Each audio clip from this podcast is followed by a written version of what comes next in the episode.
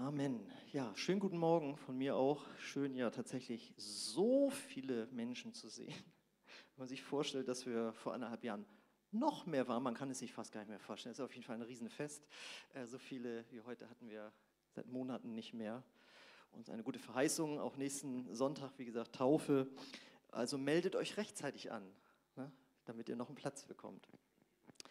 Ja, und äh, heute fallen ja zwei Ereignisse aufeinander, wie ihr vielleicht wisst. Heute ist nämlich ähm, Erntedankfest und Tag der deutschen Einheit.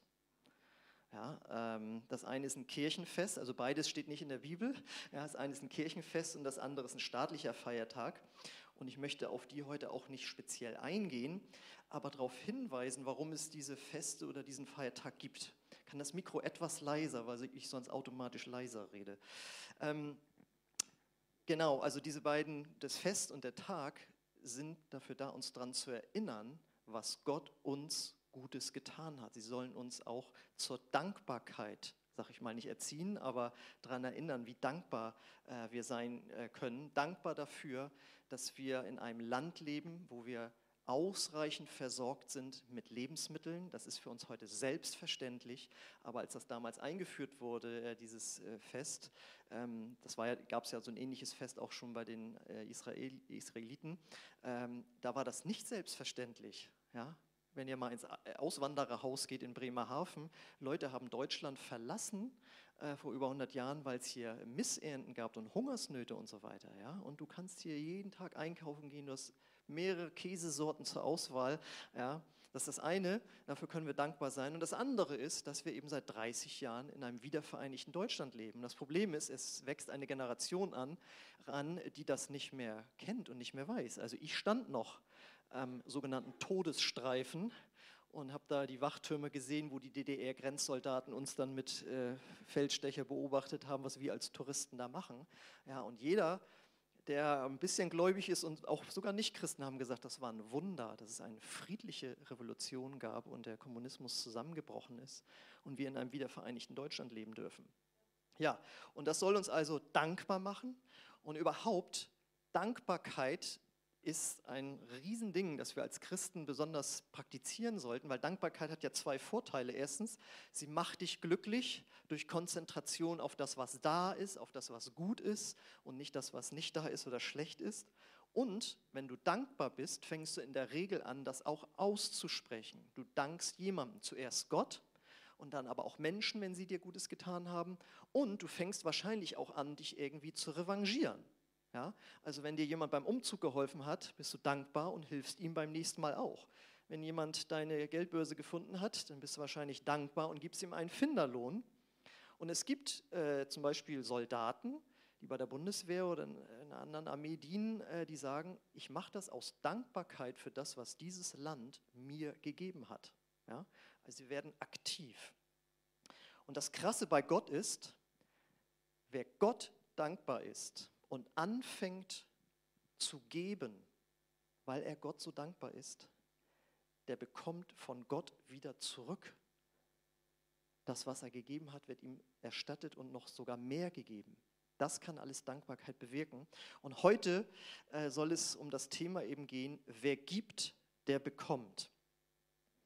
Und da habe ich einen äh, Predigtext mitgebracht aus dem Neuen Testament, aus dem Lukasevangelium. Da heißt es in Kapitel äh, 6, Vers 38, Gebt und ihr werdet bekommen.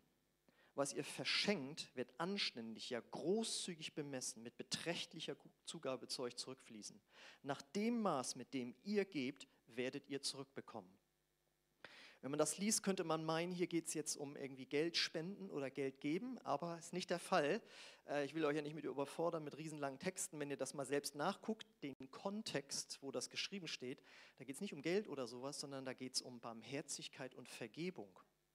Wer Barmherzigkeit gibt, wer Vergebung gibt, wer nicht richtet, der wird ganz viel Barmherzigkeit und Vergebung und Frieden und so zurückbekommen. Trotzdem ist das ein hervorragender Ausgangsvers dafür, dass es eben ein Prinzip beschreibt, das es in der Bibel gibt, das es im Reich Gottes gibt, nämlich wer gibt, der bekommt zurück, der bekommt von Gott zurück. Und das bezieht sich natürlich auch auf ähm, Finanzen, denn wir sehen das äh, im zweiten Korintherbrief, Kapitel 9, 6 bis 7. Da sagt Paulus, denkt daran, ein Bauer, der nur wenig Samen aussät, also gibt, wird auch nur eine kleine Erde einbringen, also zurückbekommen. Wer aber viel sät, wird auch viel ernten. Jeder von euch muss selbst entscheiden, wie viel er geben möchte. Und das bezieht sich hier auf Spenden, auf Geld. Gebt jedoch nicht widerwillig oder unter Zwang, denn Gott liebt den Menschen, der gerne gibt. So, also hier sehen wir, Gott sagt eindeutig, wenn du Geld gibst, ja, Geld spendest, dann wird Gott dich belohnen und dir zurückgeben. Und je mehr du gibst, umso mehr wirst du zurückbekommen, so wie ein Bauer, der Samen aussät, mehr ernten wird, wenn er mehr Samen aussät. Ein ganz einfaches Gleichnis. Hier finde ich jetzt aber auch wichtig, dass nochmal das Motiv beguckt, angeguckt wird, nämlich man soll es gerne tun. Und ich hatte meine lange Einleitung war ja zum Thema Dankbarkeit. Ich glaube, Dankbarkeit ist ein ganz hervorragendes Motiv, um zu geben. Ja, das ist kein falsches Motiv, wo man aus Zwang irgendwie, ja, ich muss ja was geben und so, sondern du machst es gerne und weil du zu jemandem, zum Beispiel jemandem dankbar bist, äh, gibst du ihm vielleicht was. Ähm, um dieses Prinzip richtig in euch reinzuhämmern, dass ihr das mit nach Hause nehmt, das ist ein biblisches Prinzip kommt jetzt noch eine zweite Stelle, die sich auch auf Finanzen äh, bezieht. Das ist aus dem Alten Testament, aus dem äh, Propheten Malachi, Kapitel 3, Vers 10. Da geht es um das Zahlen des Zehntens in den Tempel hinein, womit die Priester versorgt wurden. Da heißt es, bringt den kompletten zehnten Teil eurer Ernte ins Vorratshaus, geben, damit, in meinem Tempel genügend, damit es in meinem Tempel genügend Nahrung gibt für die Priester. Stellt mich doch damit auf die Probe, spricht der allmächtige Herr, ob ich nicht die Fenster des Himmels für euch öffnen, euch mit unzähligen Segnungen überschütten werde. Also empfangen. Wer gibt, wird von Gott empfangen. Noch eine Stelle aus dem Alten Testament, die sich auch um Finanzen dreht, wo es dann aber noch weiterläuft, weitergeht. Ähm, fängt es mit Finanzen an. Das steht in Sprüche 11, 24 und 25. Wer großzügig gibt, wird dabei immer reicher. Wer aber sparsamer ist, als, sein, als er sein sollte, wird immer ärmer dabei. Also es geht nicht darum, dass man alles weggibt und dann nachher selbst nichts mehr hat, sondern man soll nicht sparsamer sein, als es normal oder notwendig ist. Und wir werden sehen, was das Normale ist bei, bei Christen oder bei Gott. Der wird immer ärmer. Dem Großzügigen geht es gut und er ist zufrieden. Wer anderen hilft, dem wird selbst geholfen werden. Und hier ist es das Interessante, hier geht es jetzt von den Finanzen auch aufs allgemeine Helfen über. Wenn du hilfst, wird dir geholfen. Ne, ihr wisst, wir sind gekommen von, wer vergibt, wer Barmherzigkeit gibt, der bekommt das zurück. Wer Geld gibt, bekommt das zurück. Und wer hilft, der bekommt das zurück. Man könnte auch sagen, wenn du dienst, wird dir gedient werden. Das heißt, wir können hier schon mal als Zwischenfazit stellen, das ist wirklich eine biblische Aussage zu sagen, wer gibt, der bekommt von Gott. Ja? Und das ist jetzt das genaue Gegenteil von dem, was die Welt lehrt. Die Welt sagt, behalte so viel, wie du nur kannst, und du wirst immer reicher. Lass andere dienen und du hast Zeit und Kraft gespart. Warte, bis sich jemand nach dir erkundigt.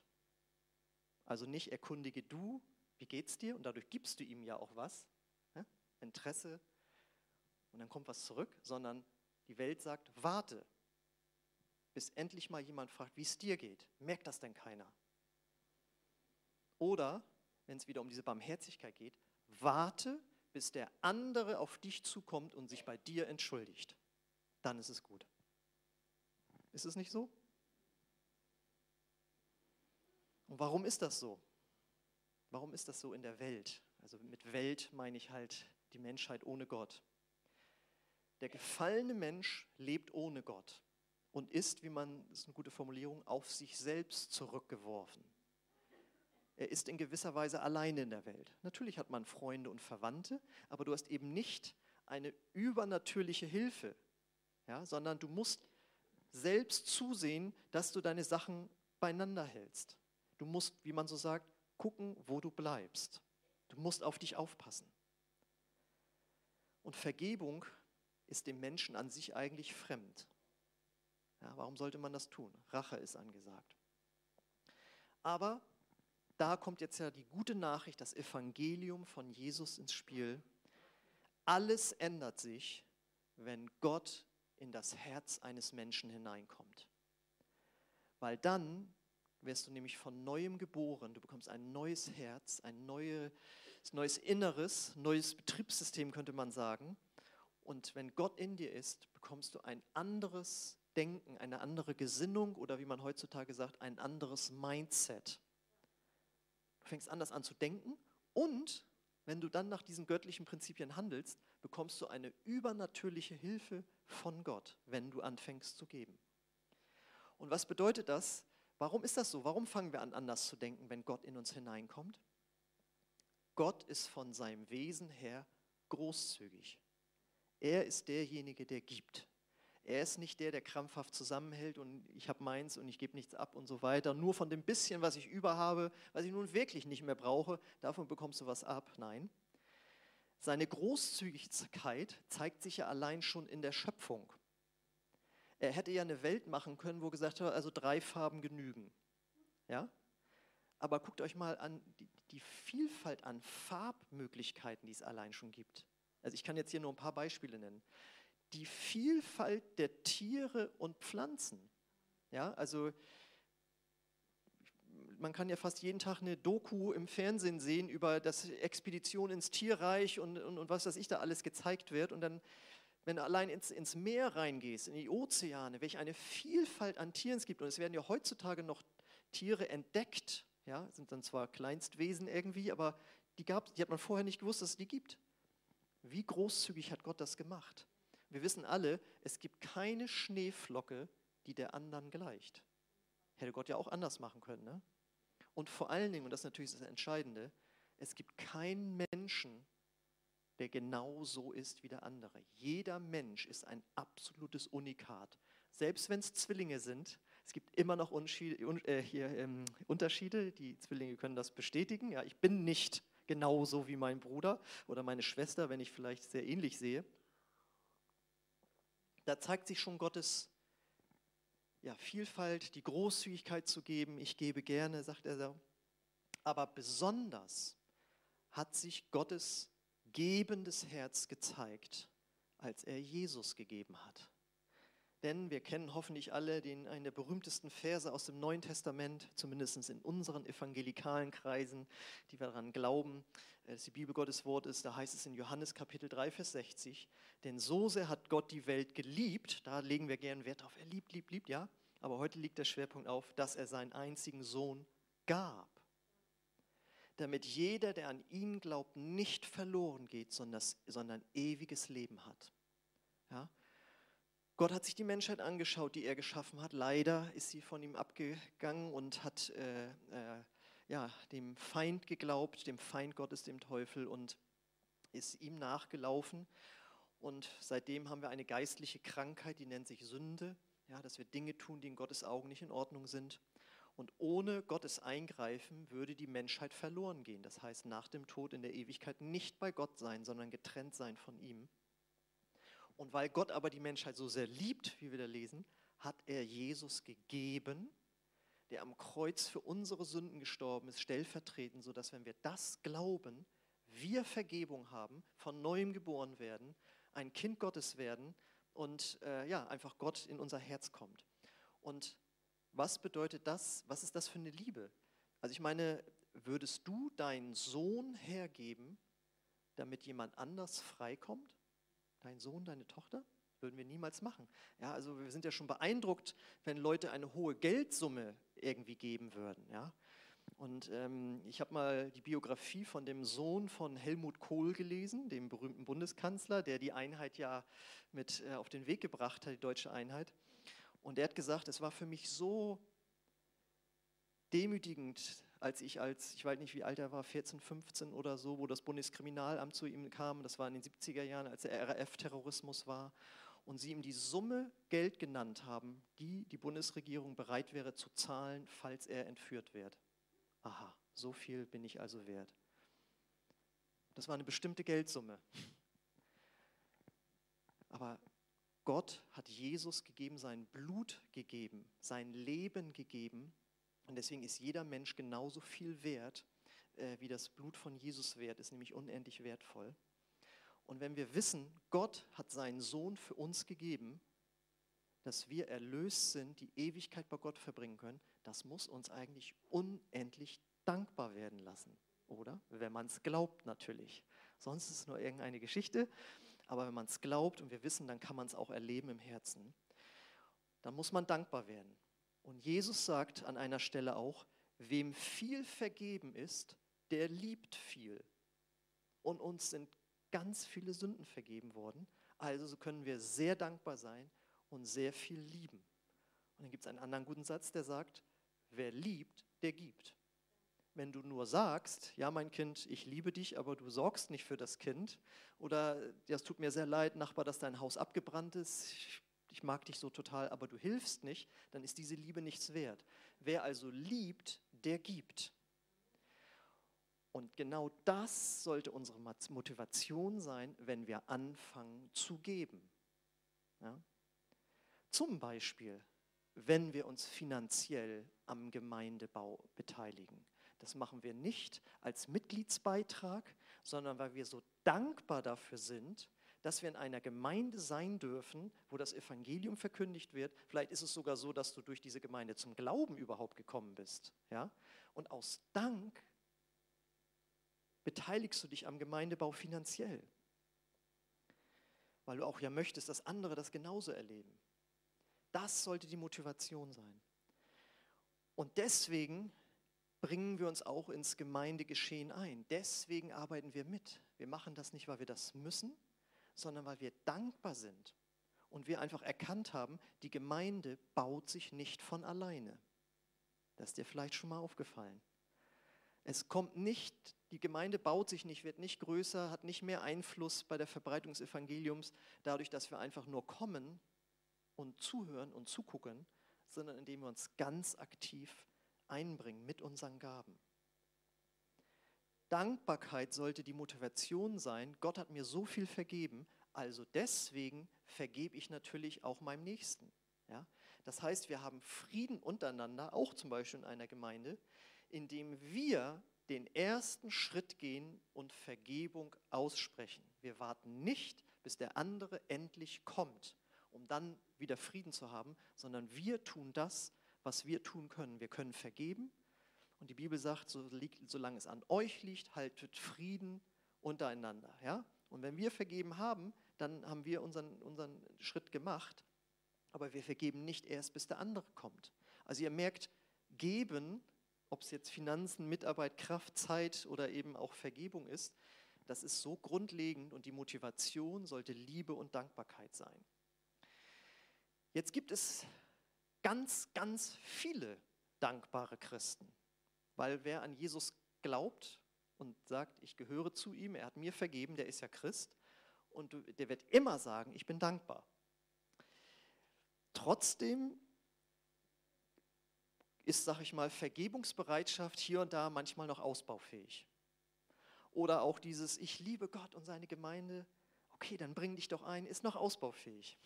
Oder ich liebe die Gemeinde so, dann beteilige dich doch finanziell, ist noch ausbaufähig. Und warum ist das so? Weil dann doch das alte weltliche Denken manchmal wieder durchkommt. Ich könnte ja zu kurz kommen. Und deswegen hat Gott dieses Prinzip, damit du dir keine Sorgen machst, eingebracht. Wenn du dann gibst, wirst du von mir bekommen. Wenn du dankbar bist, wenn du mich liebst und das sagt, ja, ich finde das alles gut, aber ich habe keine Zeit, ich habe kein Geld, ich, ich schaffe es einfach nicht zu vergeben, dann sagt Gott, du wirst nicht zu kurz kommen, wenn du es tust. Wenn du es tust, werde ich dir zurückgeben. Dafür hatten wir die ganzen Bibelstellen am Anfang. Das ist Gottes Versprechen, Gottes äh, Verheißung. Ähm, wenn du das Unrecht, das dir getan wurde, vergibst, dann werden Wellen der Heilung und Erfrischung in dein Herz kommen. Wer schon mal vergeben hat von Herzen, weiß, wie sehr ein das frei macht. Und das Coole ist dann, dann entsteht ein Kanal, deswegen dieses Bild. Gottes Vergebung ist in dein Leben gekommen Und jetzt vergibst du anderen und es fließt zu anderen. Du wirst zu einem Kanal der Vergebung und der Liebe Gottes. Genauso bei den, bei den Finanzen. Wenn du zum Beispiel in eine Gemeinde wie diese Finanzen investierst, dann wird Gott dir zurückgeben. In diesem Leben schon, aber vor allen Dingen wirst du eine himmlische Rendite bekommen. Ja, ist ja in diesen Tagen von Niedrigzinsen und so weiter, wo und wie kann man jetzt sein Geld anlegen? Da gibt es ja so viele Möglichkeiten und so. Und Jesus sagt, also wenn du es im Reich Gottes anlegst, da wird kein Börsencrash kommen, da wird kein Einbruch in der Bank irgendwas dir wegnehmen können. Das Geld ist wirklich safe. Ja? Aber es geht nicht nur um himmlischen Lohn in der Ewigkeit, sondern jetzt schon. Wer jetzt anfängt, in Gottes Reich, in Gottes Gemeinde zum Beispiel zu investieren, den wird Gott finanziell auch zurücksegnen. Die Frage ist, glaubst du das? Wenn du Zeit, Kraft und Gaben in die Gemeinde investierst, dann fließt ja was von dir weg. Zeit, Kraft und Gaben halt. Aber du wirst geistlich stärker werden. Gott wird dir Kraft geben, Gott wird dir neue Zeit irgendwie schenken und was auch sehr, sehr heilsam ist, wenn du anfängst zu geben in diesem Bereich, fängst du an, von dir wegzuschauen. Ja, sonst gucken wir so oft, wie schlecht geht es mir jetzt und ich habe jetzt keine Zeit und ich habe kein Geld und ich habe keine Kraft, wie auch immer. Und überhaupt geht es mir so schlecht, wenn du wüsstest, was auf der Arbeit, in der Familie und so weiter los ist. Aber wenn du sagst, ich vertraue auf dieses Prinzip und ich fange an zu geben, den anderen zu fragen, wie geht es ihm, den anderen zu unterstützen, ihm zu helfen oder eben auch in die Gemeinde zu investieren, obwohl man denkt, es passt doch irgendwie nicht, dann wirst du zurückbekommen. Dann wirst du vom Toten Meer zum Roten Meer. Ja, in das Tote Meer fließt ja aus dem Jordan immer rein, aber weil da nichts abfließen kann, ist das Ding tot. Und ins Rote Meer fließt es weiter und das ist eben ein lebendiges Gewässer voller, voller Fische. Ich war mal im Toten Meer. Es ist natürlich interessant, da so zu liegen und dann in dem Salzwasser da zu schwimmen, aber da gibt es kein Tier drin und nichts. Und das passiert, wenn wir dieses Prinzip missachten, auch in unserem geistlichen Leben. Wenn wir nicht anfangen zu geben in diesen Bereichen, die ich jetzt mehrmals aufgezählt habe, dann wird das ein selbstzentriertes Christsein werden, wo nicht viel passiert. Aber wenn du anfängst zu geben, dann wird neue Kraft, Zeit, Geld, was immer es ist, von Gott kommen und das wird ein lebendiges, aufregendes Christsein werden. Geben, obwohl man lieber behalten würde, drückt Glaube aus. Denn es ist ja dann erstmal weniger Geld auf dem Konto. Es ist ja dann weniger Terminzeit in der Woche. Ja? Das, ne, oder zu vergeben, obwohl der andere nichts macht. Das tut erstmal irgendwie ein bisschen weh. Aber da setzt dann der Glaube ein. Zu vertrauen, da gibt es einen Gott, der wird dafür sorgen, dass finanziell, zeitmäßig, kraftmäßig, worum es immer es geht, oder auch Heilung von Beziehungen, dass das kommen wird. Deswegen mach es zu einem Lebensprinzip, daran zu glauben, wenn ich gebe, dann werde ich bekommen. Das muss ganz tief in unser Herz reinsinken, äh, weil sonst werden wir einfach in dieses weltliche Denken wieder abrutschen. Das heißt also, das Lobpreisteam darf schon mal auf die Bühne kommen. Wenn wir aus göttlichen Motiven geben, dann spiegeln wir dadurch Gottes Charakter wider und Gott wird sich zu uns stellen und uns das zurückgeben, was wir investieren. Das ist eine ganz wichtige Botschaft für jeden Christen. Und jetzt meine Frage konkret an dich. Ich glaube, gegen dieses Prinzip kann jetzt keiner was sagen. Wo hältst du zurück, weil du fürchtest, zu kurz zu kommen? Ist es vielleicht im Bereich der Finanzen? Guck doch mal an, wo geht dein ganzes Geld hin? Ja? Welche Rolle spielt Gott und sein Reich da drin? Kommt das als letztes, wenn alle anderen Ausgaben getätigt sind? Oder gibst du ihm das Erste, das Beste, das, was wir auch den Zehnten nennen und darüber hinaus? Wie ist es mit deiner Zeit und deiner Kraft? Hast du Angst, zu kurz zu kommen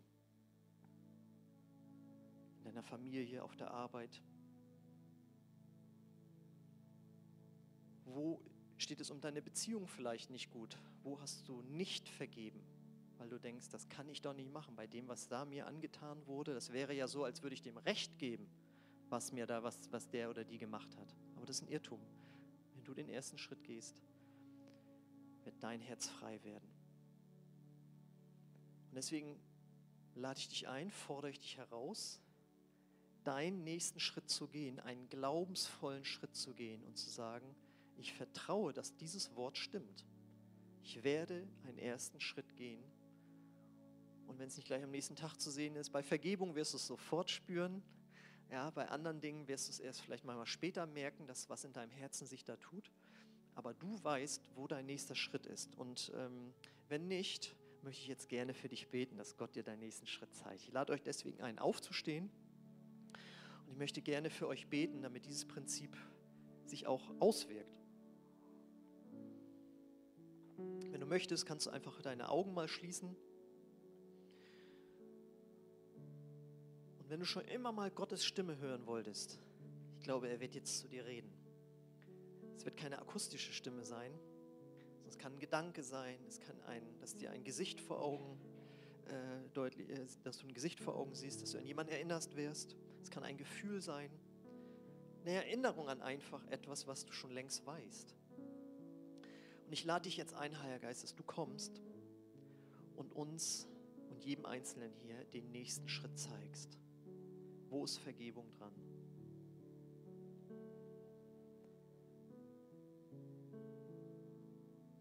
Vielleicht wirst du jetzt an einen Menschen erinnert, wo Gott sagt, erweise ihm Barmherzigkeit, vergib ihm seine Schuld. Barmherzigkeit wird in dein Leben kommen.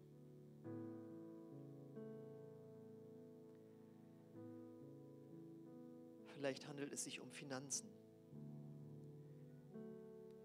Wie wichtig ist dir Gottes Reich wirklich? Wo darfst du dort lernen zu geben?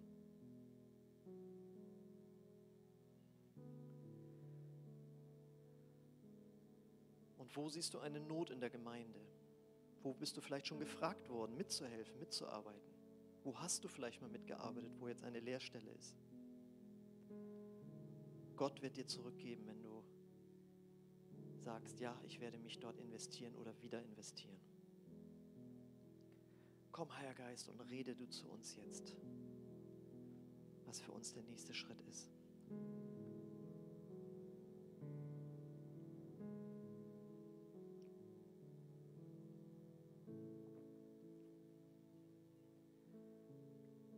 Und ich möchte wie jeden Sonntag auch fragen, kennst du diesen Jesus schon ganz persönlich, den Gott der Vater gegeben hat, damit er stellvertretend für deine Schuld stirbt?